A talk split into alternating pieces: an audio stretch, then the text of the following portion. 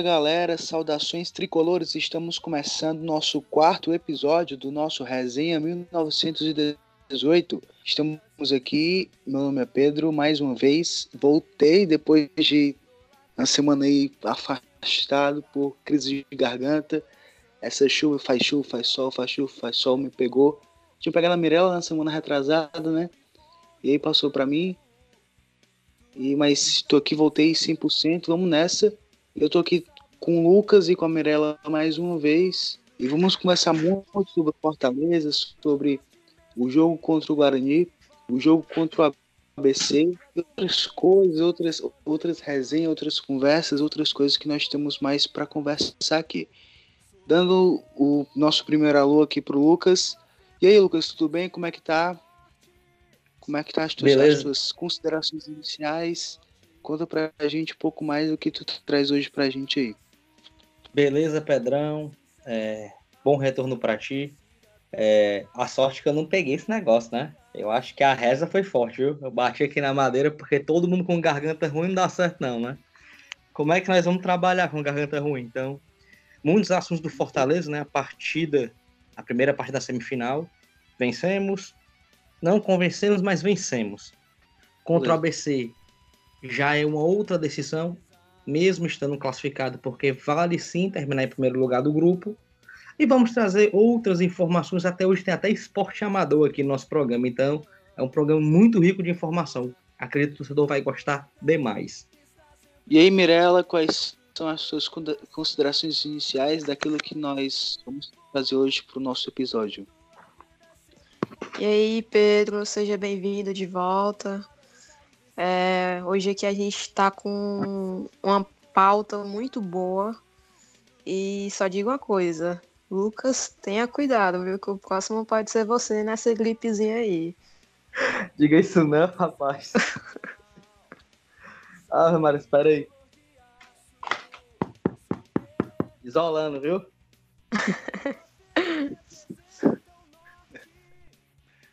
Vai dar certo. Se, se parar com a chuva, não pega, não. Mas se continuar chovendo e sol, chovendo e sol do jeito que tá, é capaz de pegar, viu?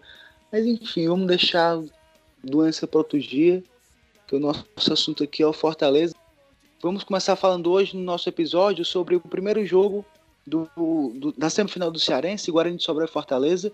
Um jogo que foi aquele placar econômico 1 a 0 que pouca gente gosta, mas que, na minha opinião, na minha visão, o jogo foi bem tranquilo para Fortaleza. Foram chances criadas, várias chances desperdiçadas, algumas duas bolas na trave, se não me engano, mas assim, foi um jogo até razoavelmente fácil.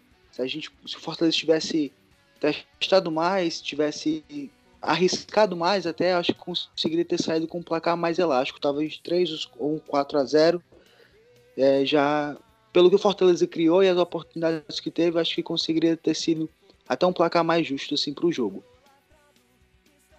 Pois é, Pedro e amigos tricolores. É, nesta partida da primeira semifinal do Campeonato Cearense, lá em Sobral, eu concordo contigo na questão da continuidade de perca de oportunidade que nós estamos tendo. Foram duas bolas na trave, duas do Ederson, aliás, é, tirando uma bola passando muito perigosa dele, chance de Edinho, de Júnior Santos, continuamos a percar na última bola, né? Não é nem no último passe, é na última bola, na conclusão. Foi um jogo teoricamente fácil, o placar não mostrou que foi a partida, num campo que não é muito bom, todo mundo aqui que acompanha o futebol cearense sabe que o campo de Sobral é um campo ruim, e o Fortaleza não soube aproveitar. O que deixa um receio grande. Você imagina, é, se vocês recordaram os últimos 10 minutos do jogo, o Guarani era de todo canto metendo bola na área do Fortaleza. Se não dar aquelas bolas ali, alguém faz um gol. Então, quer dizer, vantagem e ia para as cucuias, né? Então, assim, o Fortaleza tem que saber matar jogo. O que é o matar o jogo? Tá ganhando de 1 a 0 o adversário dá espaço para você matar essa partida, tem que finalizar e matar. Porque quando iniciar a Série A, se nós tivermos três chances contra o Palmeiras, a gente vai ter que fazer uma. Se a gente não fizer, na primeira que eles tiver, eles vão guardar. Porque a qualidade é diferente. E assim vai ser contra outros adversários da Série A. Então a preocupação é hoje que vai refletir daqui a um mês na Série A. Pecamos novamente na finalização. Não foi aquele jogo é, que brilhou os olhos do torcedor, não foi. Mas o Fortaleza criou novamente e não conseguiu definir. Outro adendo, antes de passar a bola para Mirella, é o esquema. O Rogério insiste nesse 4-2-4. É, pelo visto, ele vai manter esse esquema, porque já está tendo uma sequência. Eu, ao meu ver, força muito os dois pontas. Não sei se vocês perceberam no último jogo, o Oswaldo saiu morto, desgastado. O Edinho, com o mais novo, conseguiu terminar a partida. Mas esse esquema dos dois pontas voltar para praticamente fazer um primeiro lateral, o primeiro combate do lateral, vai acabar desgastando muito os jogadores. O técnico é ele, Oswaldo o esquema é dele. Oswaldo e Edinho já, já mostraram que estão totalmente exaustos. É tanto que não jogaram contra o Motoclube e talvez não joguem contra o ABC. Mostra que estão, que estão exatamente mostraram que estão exaustos, que não conseguem mais esse ritmo de jogo intenso que o Rogério dão para eles, né? E assim, para mim o 4-2-4 nada mais é do que mostrar mostrar para todo mundo que o Fortaleza precisa de um meu campo. Porque o cara me vem com dois com dois volantes, não tem um meio de criação, ele coloca o Ederson ali para criar, que é mesmo que nada. Que o Ederson não joga com é. atacante, joga meio pior ainda. Então assim, o 4-2-4, para mim, é a resposta do Rogério para aquilo que ele sabe que está faltando, que é o meio campo ali, que é o 10 para ajudar o Dodô ali, entendeu? Então, assim. Você quer saber? Não sei até, não sei até quando ele vai insistir nesse negócio de 4-2-4, de jogar assim meio campo, de colocar o time todo para frente. Mas não sei também se ele vê se isso dá certo ou dá errado, né? Não sei como é que se, o que se passa na cabeça do Rogério aí, mas com certeza, se ele continuar a insistir, a gente vai ter um, vários problemas. A gente vai ter jogador se contundido, a gente vai ter jogador morrendo é, é, antes do tempo, e vai ser um pouco mais complicado, né?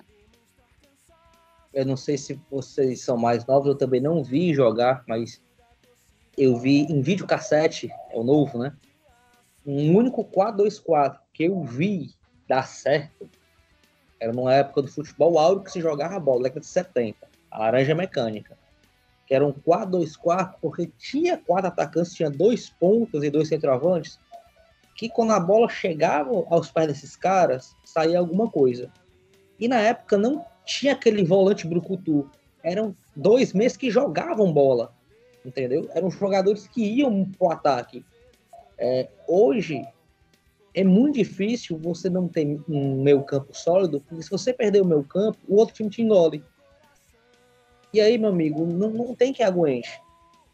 Se você perder o meu campo hoje, é hoje o meu campo é o pulmão do time. O coração, não sei se chega a ser o coração, eu digo pulmão, porque ele que vai delimitar sua força no jogo, de voltar, de marcar, de fechar espaço, de saber aproveitar os contra-ataques entre outras oportunidades na partida. Que vale dizer o, que tá... hoje que hoje o nosso pulmão no meio de campo seria quem? O Felipe, né? Que no caso não jogou nesse jogo Boa. e que fez uma falta, que eu acho que fez uma baita falta, mas era, era e é ele quem arma o jogo quando tá assim nesse 4-2-4. Aliás, o Felipe, né, tá fazendo falta desde o jogo do Floresta, né? Exatamente. E nós fomos e ver. possivelmente não e possivelmente não. não vai jogar contra o ABC, né? Que eu já vejo nessa questão uma situação boa. É melhor deixar ele de fora para ele se recuperar Sim. 100%. Lá na reta final ele tá bem. É, é importante realmente que o Felipe ele esteja 100% no, no segundo jogo do Cearense, porque como a Mirella disse, ele é um dos principais jogadores que o Fortaleza tem hoje e ele, ele é o regente daquele, daquele meu campo. Ele consegue fazer a transição da defesa para o ataque muito bem. Ele ataca bem e consegue também recompor, né, marcar ofensivamente e defensivamente muito perfeito. Ajuda o Dodô demais. Então assim, a gente sentiu muito a falta dele. não, não tem no Fortaleza outro jogador assim como ele que ajude ele no meu campo nessa transição de defesa e ataque, nessa, nessa recomposição, tanto de voltar como também de ajudar mais lá na frente. Então é importante até, como o Rogério Ceni deu a chance contra o Motoclube, de ver outros jogadores, né? Assim como o Romero, assim como o, o, o Diego Ferreira, porque a gente vai precisar muito do Felipe no segundo jogo. 1 a 0 não é aquele placar que a gente tenha realmente a, cer a certeza de que a gente está tranquilo no para se classificar para a final, né? Mas, mas então o Felipe vai ser elementar nesse nesse esquema tático aí do segundo jogo. Realmente com ele ali, eu tenho certeza que vai ser muito mais fácil da gente conseguir segurar o nosso nosso nosso placar, né, o nosso 1 a 0 e também buscar aumentar esse essa diferença para não ter nenhum problema contra o Guarani. Até porque o Guarani se mostrou uma equipe bem esforçada. Tem jogadores bons que conseguem partir para cima, né? O Valdisson, tem, tem o Leandro também, esse Fortaleza, e assim como outros que também partem para cima, jogadores esforçados que vão tentar ao máximo buscar esse resultado favorável para eles. Então, todo cuidado é pouco. O Felipe, para a gente hoje, tem um valor quase que inestimável, que sem ele é totalmente diferente. O time é completamente outro. E a gente está sentindo muita falta dele nesses últimos jogos. É, essa questão do Felipe, é, conversando com alguns colegas tricolores, é, todo mundo pensa em Série A, né? Aí fala, ah, precisa Fortaleza contratar um jogador X, o fulano Y, ah, não sei o quê, ah, aqueles papos normais do torcedor, né? Eu venho acompanhando, aí um falou algo que foi crucificado, agora foi pedir um volante. Aí os outros, é doido, tem não sei quantos volantes, não sei o que, não sei o que, e eu acompanhando e só vendo. Aí teve uma hora, pessoal, nós temos tantos volantes que no jogo da Copa do Nordeste contra o Motoclube, nós só tínhamos um à disposição. Então, você tem que ter pressa. Aí foi na hora que eu entrei e falei: nas características do Felipe, nós não temos nenhum outro. Um jogador que faça da sua intermediária a outra. Tem mesmo nós, temos Gab... nós temos Gabriel e o Iderley, que tem aquela função parecida de primeiro volante. Nós temos um Araruna e um Romero, que tem uma função de segundo volante, porém eles não são tão marcadores eles são aquele volante de transição, mas uma transição mais lenta. O Romero tem uma vantagem do chute de média distância que ele não está fazendo aqui no Fortaleza, completando a, a, a, o pensamento. Eu falei, sabe qual jogador que eu poderia buscar para um elenco? O Matheus Jesus, que jogou o Campeonato Paulista pelo Oeste. É um jogador que tem a cara do Felipe. Ele vai da sua intermediária para a intermediária. São eu acho que hoje que a gente tem que buscar. Lucas, eu acho que hoje o Fortaleza não tem nenhum reserva para o Felipe. Você pode procurar, mas não tem nenhum. O Romero já demonstrou que é lento. Ele tem um bom passo, mas é lento. Pro esquema que o, que o Rogério Ceni quer, não funciona tanto. Que é jogar no contra-ataque. Pelo menos no, no, na Série A não vai dar muito certo. Eu acho, né? Pelo menos na minha opinião. O Paulo Roberto, não, não sei, eu, eu tô ficando decepcionada com o Paulo Roberto. O Derlei já é um primeiro volante. O Gabriel Dias também já é um primeiro volante. Então, o Araruna, eu não sei, entrou no, no jogo, mas acho que foi no jogo Fortaleza e Motoclube, mas eu não vi nada dele. Então fica difícil Acho que melhor ele ficar ali na lateral mesmo, porque, pelo amor de Deus, na, como volante, não, pelo menos nesse jogo, não, não foi interessante ver ele. Então, acho que realmente precisa encontrar um volante que seja assim, pelo menos na altura, ou então na eficiência que o Felipe tem que no, no nosso meio de campo. É, e é,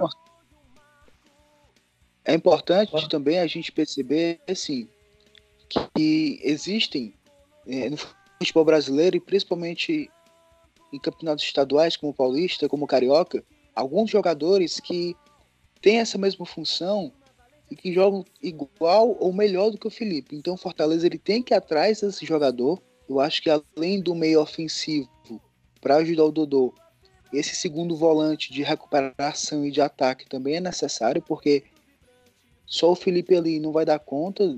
Vai ter hora que ele vai ou se contundir, ou vai cansar, ou vai receber amarelo, vai ficar fora de algum jogo.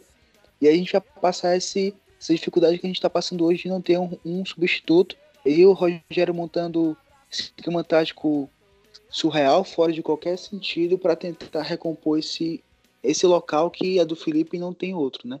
No último programa, Pedro, gente está falando do Felipe, nós trouxemos o, o dado que ele levou mais cartões amarelos nesse início de temporada do que na Série B. Uma Série B de 38 rodadas. E foi unânime. O, todo mundo que participou concordou. Ele fica sobrecarregado. Porque nessa questão de jogar de intermediária a intermediária, se ele não tiver um meia para ajudar na recomposição, outro volante, quando ele suba, faça a cobertura, ele vai fazer falta boba. Matar contra-ataque. Então ele vai levar cartão bobo. É, porque até porque o Ederson é quem tá fazendo o falso 10, né? Não, não vai recompor do jeito, por exemplo, como o Dodô faz. O Edinho foi o destaque do nosso portal do jogo contra o Guarani e com certeza foi valeu muito a pena colocar ele, foi muito merecido porque foi assim, realmente foi o melhor em campo. Ele buscou de todas as maneiras, correu. Do, do gol do Oswaldo, ele deu um pique do meio de campo até lá o, quase o, o a, a, grande área, né? E, e, então realmente foi metade do gol foi dele praticamente. O Oswaldo só fez escorar mesmo. O, o, Douglas rebateu, né? Realmente o Oswaldo só escorou a bola pro gol, buscando o jogo direto, arriscando, chutando, tentando criar jogada, tentando encontrar o, os companheiros para para ver se também conseguiam marcar, né? Então assim, Edinho mais uma vez mostrando que está em plena forma, mostrando, mostrando que realmente veio para buscar o espaço dele. A concorrência ali no ataque é complicada, vários jogadores bons, vários jogadores que poderiam ser titular, mas o Edinho está mostrando que veio, que está bem, que aquele tempo parado no Atlético Mineiro não, não fez com que ele diminuísse o ritmo e a intensidade do futebol, né?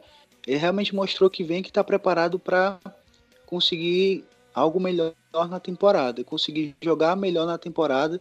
E a gente sabe que a Série A é um ritmo muito intenso e o Fortaleza vai ter Série A e a Copa do Brasil, né?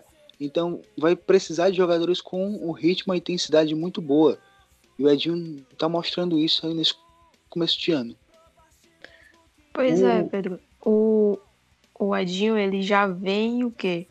Ele começou uma temporada muito abaixo ele está crescendo gradativamente. Entanto, que eu acho que já vem uns, uns 3 a 4 jogos que ele está vindo muito bem, no, no nível muito alto. E eu acho que, assim, é, eu sou fã dele. Fã não, mas gosto do futebol dele. E ele está se demonstrando aquele ser aquele. É, é, ser aquele garçom para os jogadores, né? Como no ano passado, que ele foi um dos líderes de assistência até ele, ele sair para o Atlético Mineiro. O que eu já vejo no Edinho, é, concordo contigo, Mirella, ele não começou bem, ele tá subindo gradativamente, tipo, tá subindo o primeiro degrau da escada, subiu o segundo, o terceiro, e assim ele tá evoluindo no futebol. Faltava um pouco de confiança. É tanto que no, se você for ver do clássico para cá, ele já começou mais bater em gol. Ele começa a acompanhar mais o desenvolvimento do ataque. E se hoje nós formos pegar e, e ver criticamente, ele é a nossa válvula de escape. O Edinho hoje é a válvula de escape. Porque o Oswaldo. Acho que até, até mais que o Oswaldo, né? Porque, porque assim, o Edinho é praticamente o único que está fazendo a função ali no ataque, para poder mexer, para poder cruzar. Porque assim, o Oswaldo, ele não. Eu, eu não sei o que está acontecendo com o Oswaldo, eu não sei. Mas eu, na minha na minha visão, ele não tá vindo bem. Ele tá. Não sei, não sei o que, que tá acontecendo. Eu não tô vendo aquele futebol dele do ano passado. Mas não sei. Não sei o que, que tá acontecendo realmente com ele. Pelo menos Eu como acho falei que nós anteriormente. ritmo de jogo. Ao meu ver, o Oswaldo, nesse esquema de 4-2-4, ele não é mais um garotinho de 20 e poucos anos. Quando ele recua muito e vai ter que ter aquela explosão, aquela força para ele partir para cima do adversário, ele já está tendo um desgaste. Podem pegar qual foi o jogo que o Oswaldo iniciou e terminou. Nenhum. Diferente do Edinho. O Edinho tem um fôlego a mais, o Edinho é mais novo. Por isso que hoje eu coloco o Edinho nosso válvula de escape. O Oswaldo é um jogador sim, no mano a mano, ele dribla, é um jogador agressivo, mas que o esquema hoje, não sei daqui no próximo jogo, dois jogos, um mês, mude. Mas hoje ele acaba desgastando muito o jogador. Eu acho, assim, é, no caso do, da permanência do Oswaldo como titular, já é também por causa da, do, do tanto de jogos que ele já fez, por ser um pouco mais velho, por ter já um, um currículo muito grande, e também por causa que ele é bom no cruzamento, né? Não querendo colocar o Bruno Melo, que voltou nesse jogo, é, para baixo, mas é porque ele realmente, por exemplo, no gol do, do Ederson, Fortaleza e Ceará, foi ele que deu o passe, né? E foi na cabeça do Ederson. Então, acho que é por isso que o, Oswaldo, que o Rogério Ceni continua mantendo ele, né? Ao invés de colocar, por exemplo, o Marcinho. Eu já vejo o Marcinho como aquela questão para o sufoco, né? Para buscar a jogada de linha de fundo, a jogada individual, ou o contra-ataque. Nesse esquema hoje, o Marcinho. Perdão. O Marcinho entrar na teoria, né? Teria que ser no lugar do Edinho. Mas vamos ver como é que o Rogério vai administrar esse esquema e as peças que ele tem. Novamente eu digo, ao meu ver, o Oswaldo acaba se desgastando mais do que o necessário. Pois é, fica aquela pergunta, né? Por que não colocar o Dodô? Por que não? E o Dodô fica no banco, a gente tem um meia já e não usa. Fica aquela dúvida. Meia que o próprio Rogério pediu, né? Vale salientar isso. Exatamente. Quando se. Talvez. É porque nós não temos aqui a gravação aqui, lógico.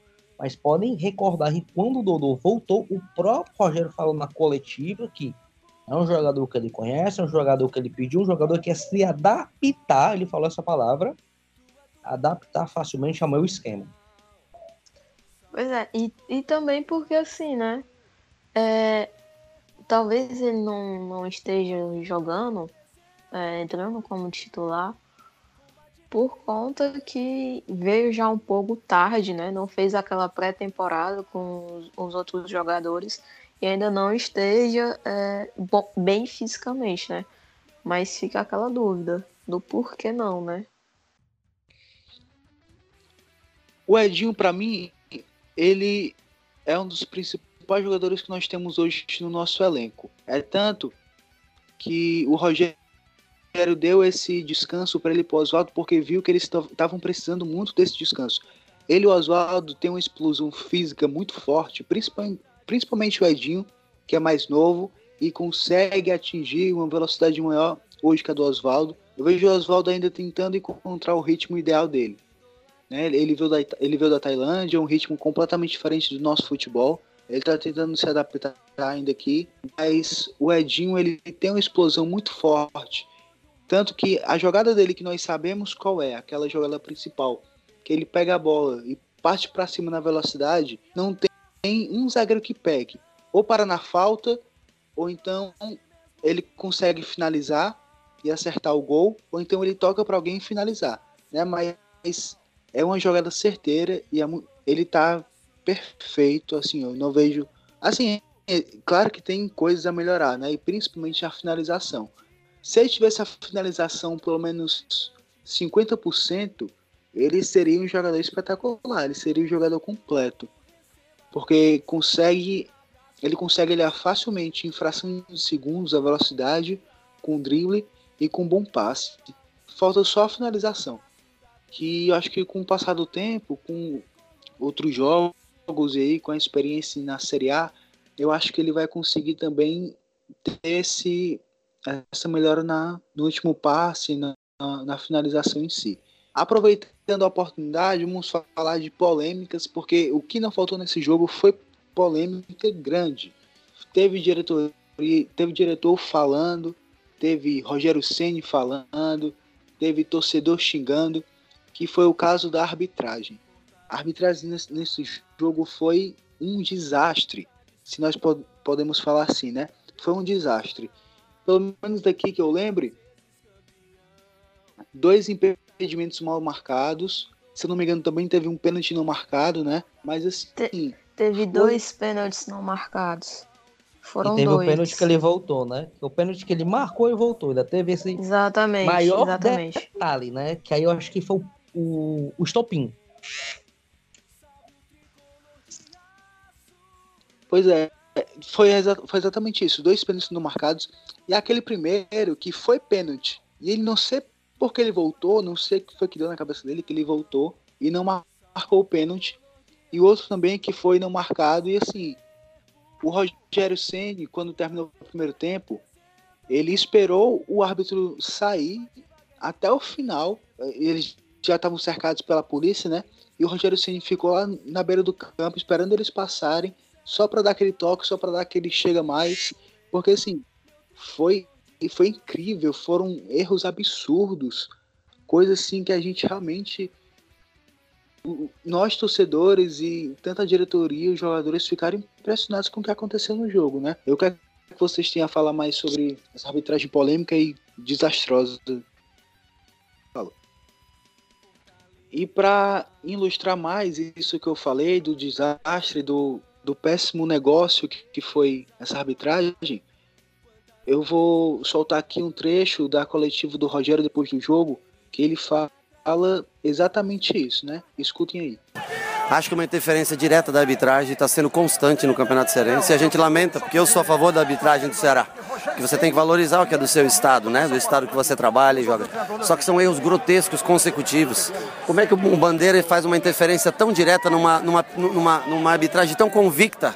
Num apito tão convicto do árbitro num pênalti e o Bandeira faz uma interferência dessa. Então aqui no Campeonato Cearense, desde o ano passado é assim. Nós tivemos mais erros contra nós no Campeonato Cearense do que no Campeonato Brasileiro da Série B, que são 38 rodadas. Então todo de todo é gol anulado, é falta invertida, é falta, o cara arruma uma falta para jogar a bola na área que é a principal jogada deles na última jogada. Então assim, é muito, é muito claro, infelizmente é muito claro que a, a arbitragem ela não, ela não corresponde à, à, qualidade do jogo que a gente tem. E, e assim, é desde o ano passado, muito erro contra nós, muito erro contra nós. Aí depois a, a diretoria escolhe um árbitro de fora e a gente lamenta por não né, ter então o árbitro vinha bem no jogo, deu um pênalti convicto, voltou atrás. Por que, que o Bandeira anulou um lance que era totalmente do árbitro? Por que, que o árbitro se deixou ser influenciado por uma Bandeira, sendo que ele estava na linha, na direção do, do, do, lance? Um pênalti claro, poderia 2 a 0 poderia mudar totalmente o jogo. Então é sempre, é, é uma constante isso contra a gente, infelizmente. Vocês ouviram que o professor falou, o Rogério falou, o nosso treinador falou, gera uma revolta, porque não é algo atípico. É, eu não sei, vou até lembrar que os meninos lá no nosso grupo dos administradores, quando eu recebi a informação que o árbitro era cearense, nós achamos ruim, né? Imagina o torcedor. Infelizmente, porque... né? Infelizmente. É, a gente já vai com um pé atrás, é incrível. Não é desmerecendo, não é dizendo que é mau caráter ou outras coisas. Ninguém interpreta dessa maneira. Mas num campeonato tão curto, um campeonato que teve o Fortaleza, é o oitavo jogo do Fortaleza, certo? No campeonato. Oitavo. Você já vê tantos erros por cima de tantos erros que, pô, brincadeira. É, nesse jogo, o estopim foi esse pênalti o cara voltou. Como é que o cara marcou um pênalti com a convicção que ele marcou? Ninguém, ninguém. Quem puder depois pegar o lance, depois desse programa, e quiser pegar o lance, pode ver. Nenhum jogador do Guarani reclamou. Nenhum. Aí o bandeirinha chama o cara e o cara volta o pênalti. pô, vamos, vamos levar o negócio a sério. Vamos levar o negócio a sério porque isso não é brincadeira, não, pessoal. Eles são pagos para isso. É tanto que o nosso presidente fez um nota de repúdio. Foi erro contra o Horizonte, foi erro contra o Floresta, mas foi de fora, deixando claro. Erro contra o Ferroviário. Erro no jogo de contra o Guarani. Ô, meu amigo. Ninguém tá pedindo para errar pro Fortaleza. Mas vamos ser imparciais. Vamos, vamos fazer o trabalho certo. Porque o jogador passa a semana toda trabalhando para a partida. O torcedor tem a expectativa do jogo. E o árbitro toma a visibilidade, a responsabilidade do jogo para ele. Como se ele fosse a figura mal da partida, quando nunca será. Pois é, Lucas. É... Assim, dá, dá uma revolta, sabe? Você.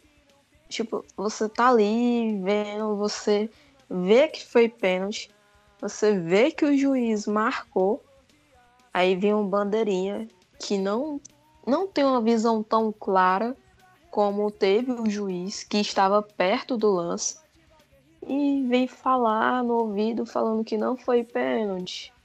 Ah, meu amigo, peraí, né? Todo mundo viu. Até quando você acha que realmente é pênalti e que não é, os jogadores adversários ficam reclamando muito, né? Mas uhum. nesse, nem os jogadores do Guarani reclamaram. Pelo amor de Deus. O que é isso? Não, foi pênalti claro. Foi, foi pênalti, claro. claro. E, até, o, e até falam que. Aliás, falam não, a gente vê que quando realmente é pênalti, claro, toca no jogador, né? Mas você vê que a bola não muda de trajetória. Continua a mesma trajetória, ou seja, o adversário pegou realmente o Ederson. É, é, eu vou até falar um, um, trecho do da edição do Júlio Salles, que ele sempre posta no Facebook. E no dia depois do jogo, ele fala uma coisa que foi essencial. E até concordo plenamente com ele. É, ele falou assim: Adriano Barros, minha palavra inicial hoje vai para você. Depois da bola, a figura mais olhada em campo é o árbitro. Que, cara, você teve um bom trabalho prejudicado por um companheiro seu. Não sei se a intenção foi lhe prejudicar, ou se ao Fortaleza como represália por ter solicitado a arbitragem de outro estado para o recente jogo do Cearense. Você, Adriano, estava muito próximo do lance do que o seu muito amigo, Jair Salbano, que era o bandeirinha do tal jogo. Você marcou corretamente o pênalti sobre o Ederson, e realmente ele marcou corretamente. A bola seguiu a mesma direção que ia, não sofreu nenhum desvio. Houve realmente a falta. Sua marcação não foi nem contestada. O goleiro Douglas, com a bola entre as mãos, denotava a correção de sua marcação, como quem dizia: Eu vou defender. E realmente só foi ele quem foi defender. Pelo menos você vendo na, na, no jogo, quem viu pela televisão, você viu que ele, só ele, que como era o capitão, tinha essa essa liberdade, é, né? Exatamente, tinha essa liberdade para poder ir reclamar. Até porque, como capitão, era o, o seu dever, né? Continuando. Seu auxiliar lhe chama para contestar o que estava certo e comentar uma estúpida e medíocre intervenção.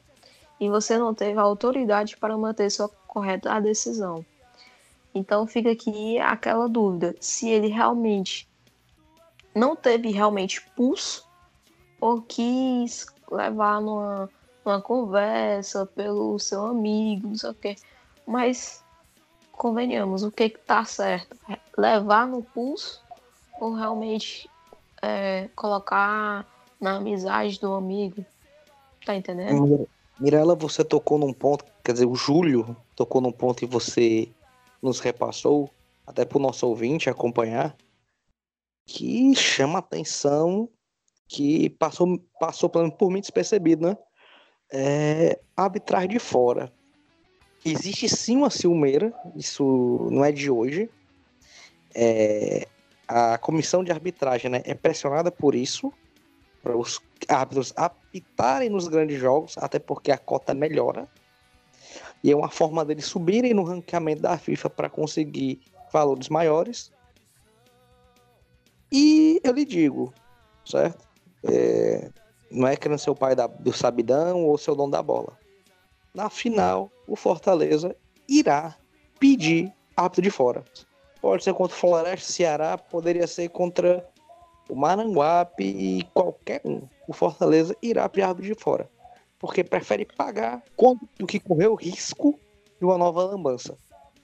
Eu particularmente, eu particularmente, eu prefiro que tanto na semifinal como final, o jogo decisivo, que seja árbitro de fora, porque não dá pra gente confiar nos árbitros daqui. Você fica sempre com o pé atrás. E você sempre vai ter razão, sempre, porque eles sempre vão estar tá errando contra o Fortaleza. Não é querendo é, denegrir a arbitragem da FCF, não é, não é isso. Mas é porque realmente você fica com aquela, poxa, será que vai acontecer? Será que não vai? Fica com aquela desconfiança. É, para esse próximo jogo, de volta no caso, né? Pelo menos o que eu consegui conversar com as pessoas, eles não vão pedir, até porque não tem um tempo hábil tão grande. Mas para a final, pelo menos internamente, já está decidido que, independente contra quem seja, será árbitro de fora. Na final contra o se for o Ceará, com certeza, porque depois do jogo contra o Floresta, o Lisca também falou da, da, da arbitragem do jogo deles lá. Então, se for Ceará e Fortaleza final, com certeza vai ser árbitro de fora. O que eu fico assim bem triste, porque o campeonato é cearense e a gente devia dar essa visibilidade aos árbitros cearenses, né? De eles também terem outras oportunidades. Mas a federação não ajuda, o grupo lá dos árbitros do, do estado também não ajudam, eles não se ficam nesse, nesse negócio. São poucos os árbitros que a gente pode ver realmente que são, que são bons, que conseguem apitar bem. Mas vocês querem tem... uma? te cortando, Pedro, peço desculpa. Vocês querem uma da nossa comissão de arbitragem? É, não posso falar nomes porque é, é exposição. Mas a pré-temporada deles foram num. Como é que eu posso colocar para também. Um chalé, certo? Que no qual no primeiro dia teve uma chuva muito grande que teve que tirar pelo menos seis árbitros. Seis. Pelo menos seis árbitros, sem falar bandeira. Do espaço onde se encontrava para se alocar num quarto que já estava lotado. Porque começou a cair goteira. Começou a vazar o quarto em cima do, do pessoal que estava lá. Então esse é o tipo de preparação que os árbitros aqui recebem.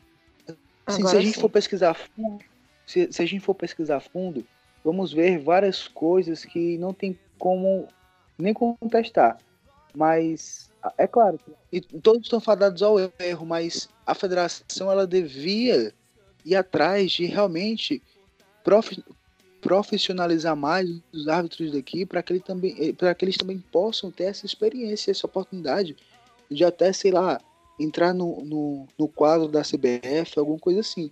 Porque eu vejo hoje a arbitragem cearense muito amadora, com erros, com descaso, algo que a gente não vê em outros estados, por exemplo. Não, e teve aquele erro grotesco do juiz, do árbitro daqui, naquele jogo da Ponte Preta. Não foi? Pronto. Ótima lembrança, foi daqui. Aquela... Foi um erro. Meu Deus do céu. É tanto boa lembrança sua que tem jogo da Copa do Brasil atrasado esperando reacontecer essa partida. É, é algo de, de rir, né? Parece piada. Se você contar isso para uma pessoa que não acompanha muito futebol ou para outra pessoa de outro país, o cara faz aí. Enfim, segue a pelota, né? Mudando a chave aqui, vamos falar agora sobre a Copa do Nordeste. Que vai entrar na sua última rodada, oitava e última rodada. O Fortaleza joga contra o ABC aqui no Castelão às quatro da tarde. E assim, é um jogo que a gente já está classificado, a gente já entra em campo classificado, esperando quem vai ser o nosso, o nosso adversário nas quartas de final. Mas é necessário que a gente vença o jogo para não depender de outros resultados e ficar em primeiro lugar, porque o primeiro lugar tem vantagem nas, nas outras fases. Então, só pegando aqui o, o, histórico do confronto entre Fortaleza e ABC, nós temos 31 jogos, 12 vitórias do Fortaleza, 10 empates e 9 vitórias do ABC. Então, assim, é um confronto muito equilibrado, né? A gente vê 12 vitórias do Fortaleza, 10 empates e 9 do ABC. Não tem uma margem tão grande comparado a outros jogos. Então, pelo confronto confronto pelo histórico deve ser um jogo bem pegado, deve ser um jogo bem disputado. O ABC vai para cima porque precisa do resultado. Tem uma chance mínima de classificação e eles vão atrás dessa chance. Então, com certeza, eles vêm para cima do Fortaleza aqui no Castelão. E o Fortaleza também vai ter que ir para cima porque precisa ganhar para conseguir segurar esse, essa primeira colocação do grupo A, né? O ABC, nos campeonatos que está participando nesse começo de ano, não está muito bem das pernas, podemos dizer assim. Por quê? Porque no Campeonato Potiguar tem, foi campeão no primeiro turno, turno já está na final, mas no segundo turno tem 10 pontos, 3 vitórias, um empate, duas derrotas, está em quarto lugar do campeonato, não vai para a final do, do segundo turno né, apesar de estar já na final geral do campeonato por ter vencido o primeiro turno, não vai para a final do segundo turno porque está em quarto lugar. Na Copa do Nordeste tem 12 pontos, 3 vitórias, 3 empates e uma derrota, está em sexto lugar.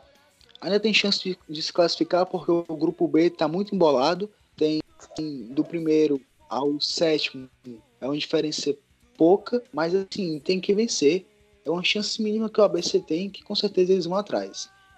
Na Copa do Brasil, eles passaram, passaram pelo Galvez 1x0, passaram pelo Motoclube na segunda fase nos pênaltis, estavam perdendo por 2 a 0 e, e conseguiram reverter o placar, empatar e ganharam de 5 a 3 nos pênaltis.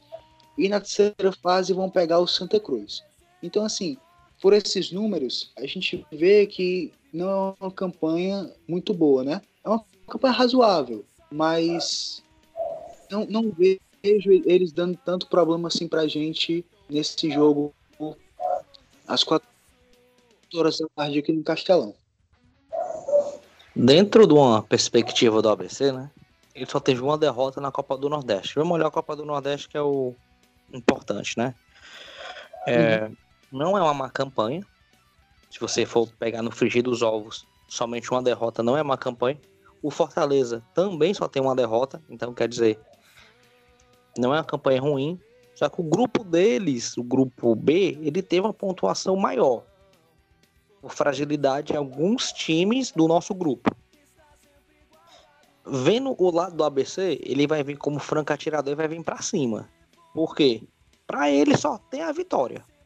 Empate ele tá fora, vitória ele sonha com a classificação. Então, assim, pro ABC ou é ganhar ou ganhar.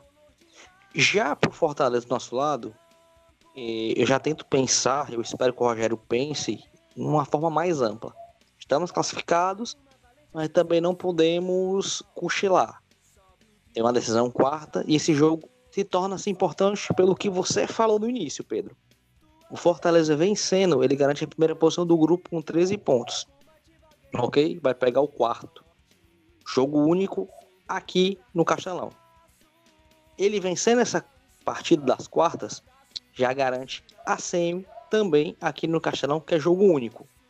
Então, assim, você evita de pelo menos uma ou duas viagens a mais, você tem a renda ao seu dispor e cria-se né, uma possibilidade enorme de você chegar numa final da competição regional deixando claro que não tem vantagem de nada.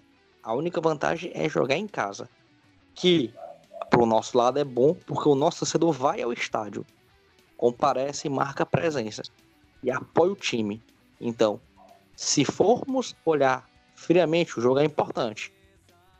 Não a balança, ele é mais importante para o ABC. Mas a vitória por Fortaleza a curto, médio e longo prazo dentro da competição é importantíssimo. No mínimo, pode garantir o Fortaleza numas quartas de final decidindo em casa.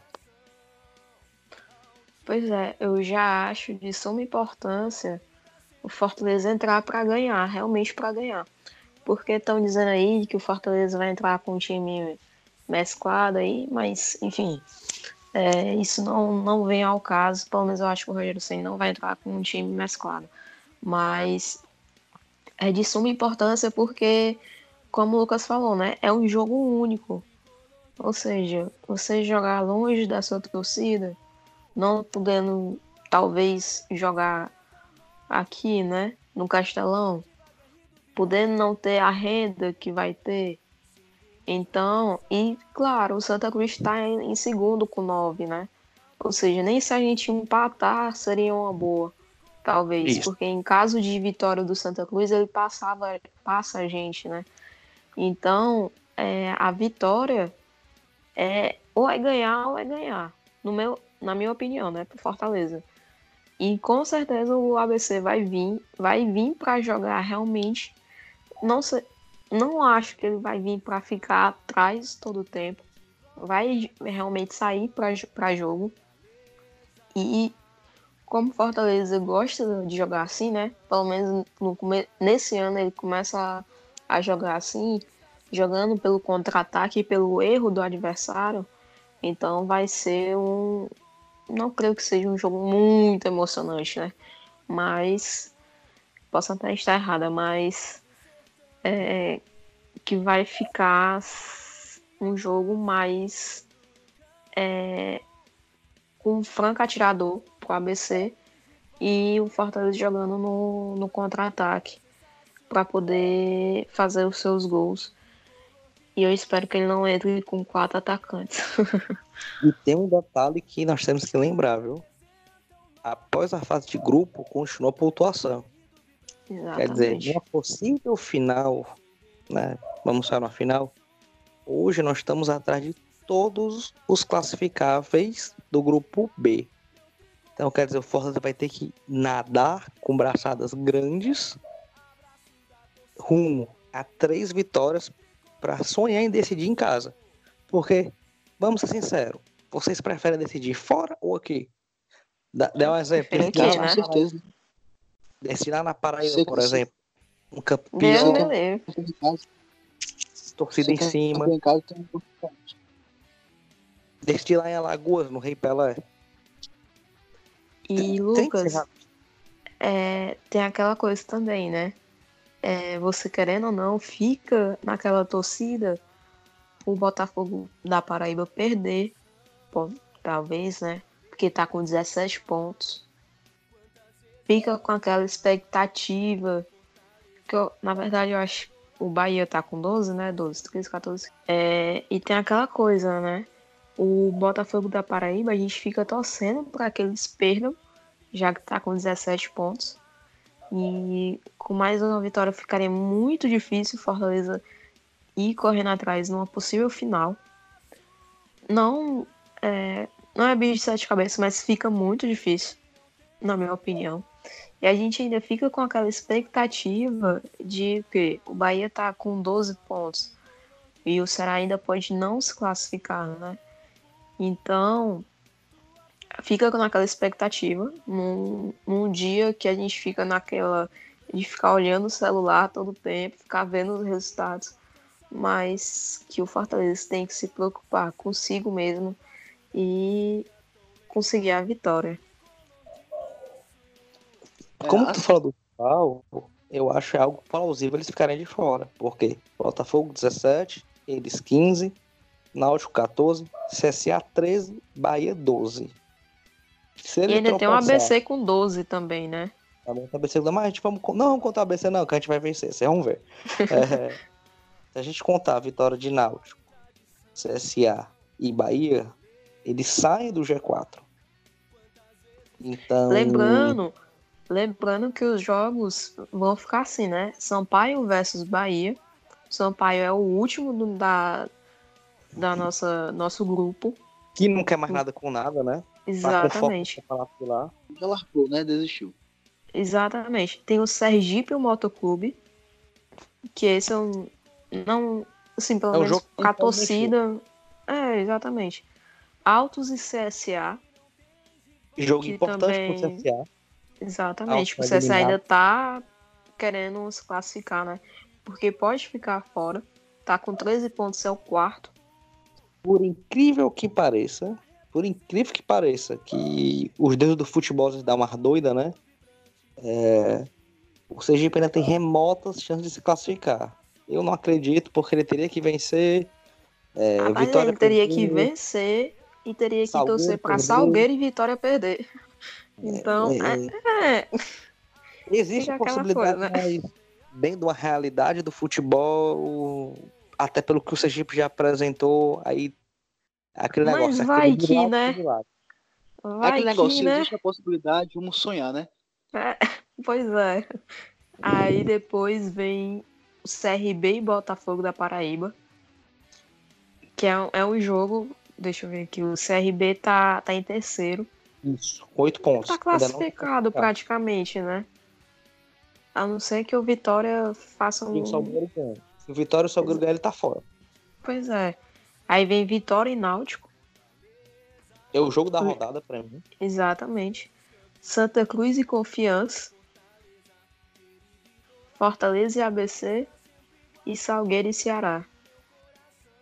É uns jogos assim que a gente tem que ficar ligados assim, porque pelo menos esse jogo Santa Cruz e Confiança e Vitória e Náutico é e Bahia, claro, também. E assim, é interessante a gente ver, principalmente, os jogos dos times do, do nosso grupo. Por quê? A gente, se terminar em primeiro, pega o quarto. Que no caso hoje, quem é o quarto é o CRB, se não me engano, né? Não, Não, o quarto, mas- o quarto é Salgueiro. Salgueiro. Mas a gente, pode, a gente pode pegar o Salgueiro, o CRB, o Vitória ou o Sergipe. Então, assim, tem que estar bem atento também para saber quem vai ser o nosso, o nosso adversário na, nas quartas de final, né? Exato. Pra vocês, quem seria melhor se a gente se classificasse em primeiro? Salgueiro. Assim, sinceramente, sinceramente, o grupo é tão ruim que eu acho que o que vier dá lucro pra gente. Porque nesse grupo A só tem time ruim, pelo amor de Deus. É, é tanto que a diferença de um pro outro tá assim gritante, né? Pedro, na verdade, assim, não é tão gritante.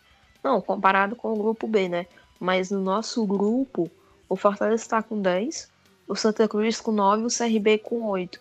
Ou seja, nessa, nessa aqui, em caso de, de derrota do Fortaleza, ele pode ir até para terceiro. E aí decidiria fora, né? Exatamente. É, eu escolher o Salgueiro por um motivo óbvio.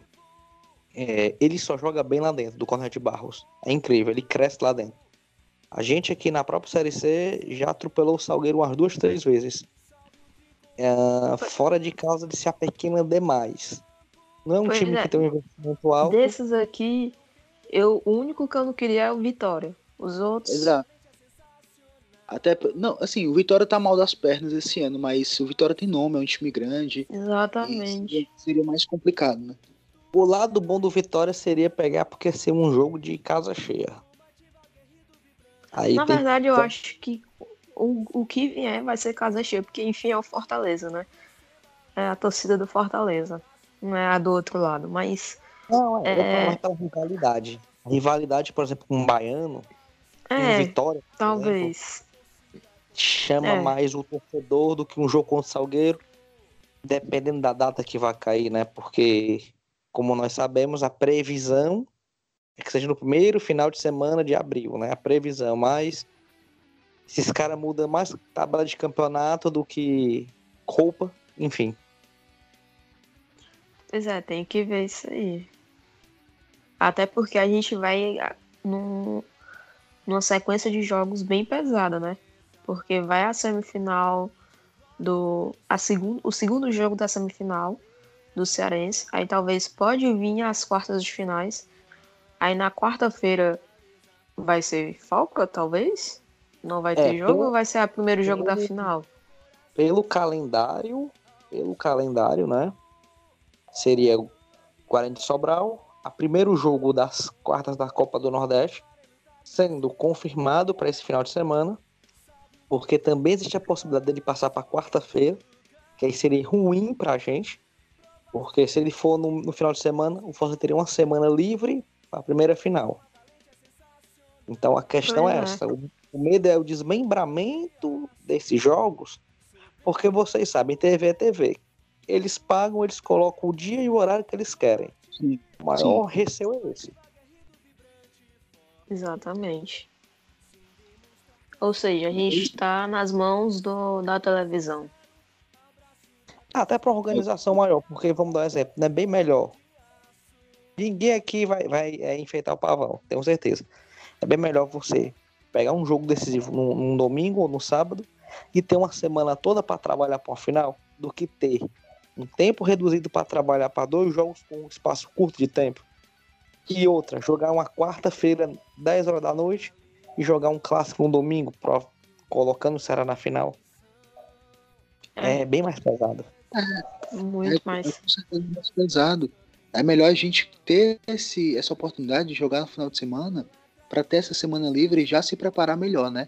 Do que ter esses jogos quebrados de quarta e domingo, que é muito pior e o time já tá um pouco mais cansado, seria seria um desgaste físico a mais e desnecessário no caso. E temos novidades hoje no nosso no nosso episódio e espero que também tenha, tenha mais novidades como essa nos episódios que virão mais à frente.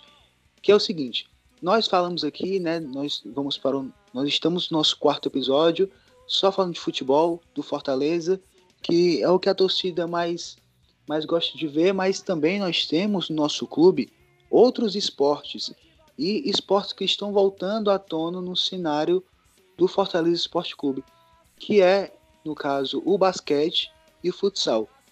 Nós nós voltamos com o nosso time de futsal que está jogando agora o Campeonato Cearense e nós temos também um time de basquete que também está jogando o Campeonato Cearense.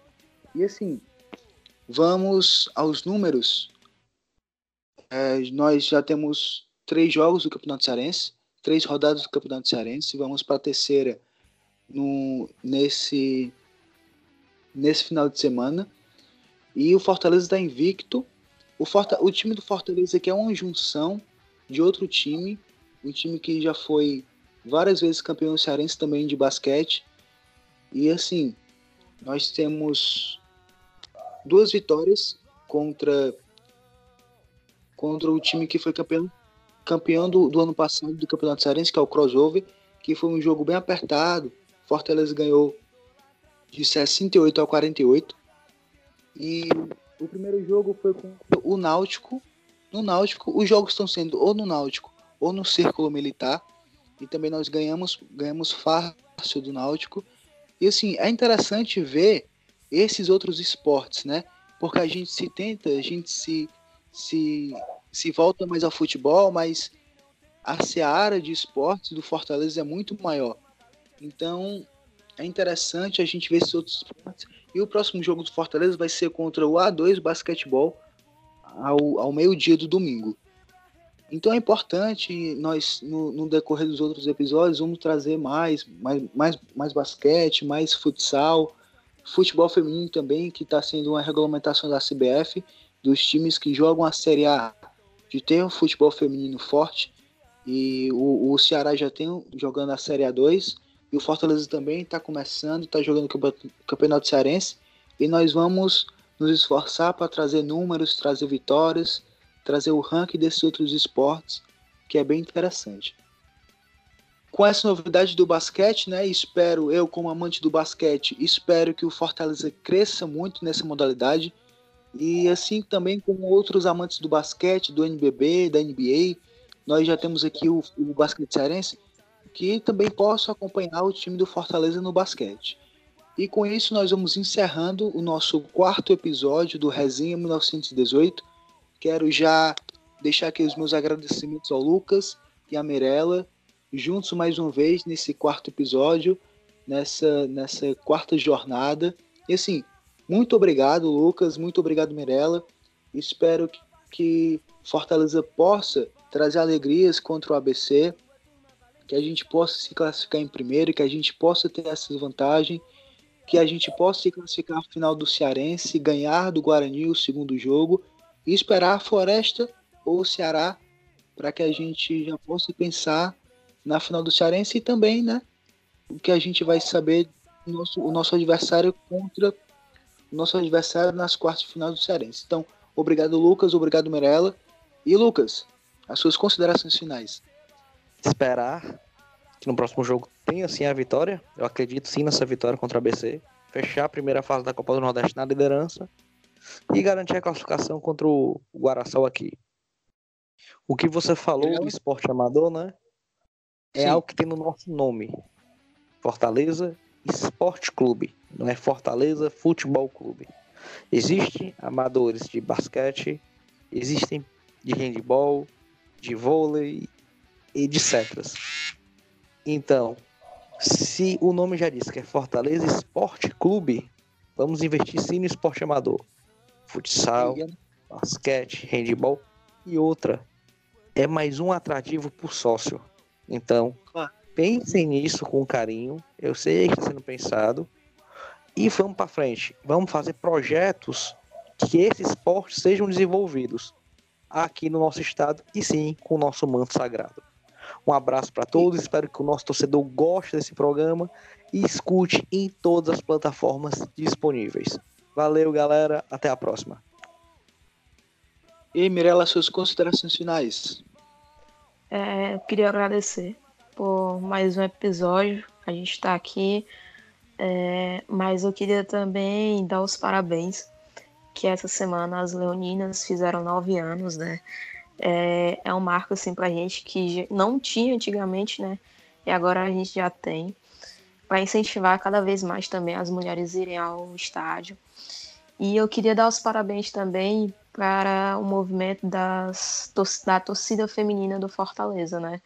Que foi pela primeira vez para Sobral no jogo para acompanhar o Fortaleza né, no, jogo, no primeiro jogo da, da semifinal, que foram só mulheres no ônibus, que foi um incentivo a mais para as mulheres irem ao estádio, que, que não, te, não teriam companhia e já tem a companhia da, da, das mulheres.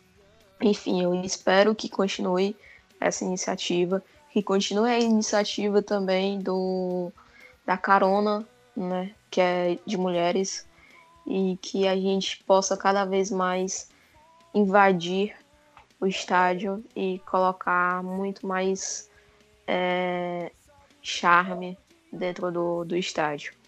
É, queria agradecer também vocês e que os nossos ouvintes possam deixar o feedback e nos seguir nas nossas redes sociais. E compartilhem muito nosso nosso podcast que a gente faz especialmente para vocês, para trazer notícia a vocês. Então é isso, galera. É, curtam as nossas páginas nas plataformas. Nós estamos no Spotify, nós estamos no Google Podcast, estamos no Cashbox, no SoundCloud e em breve também em outras plataformas. Curta, compartilhe com os amigos, deixe os seus comentários, o seu feedback, é muito importante também. E é isso, valeu!